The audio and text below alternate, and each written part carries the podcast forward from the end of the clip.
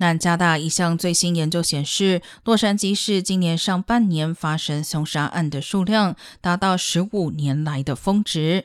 根据统计，二零二二年元旦至六月底，洛杉矶市已经发生一百八十一起凶杀案，其中受害者绝大多数为男性，占百分之九十。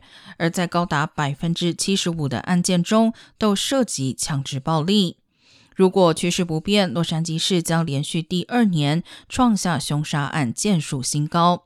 同时，该份研究指出，暑假期间似乎是凶杀案发生的高峰期。二零二一年全年发生三百九十七起凶杀案，其中将近五十起集中在七月份。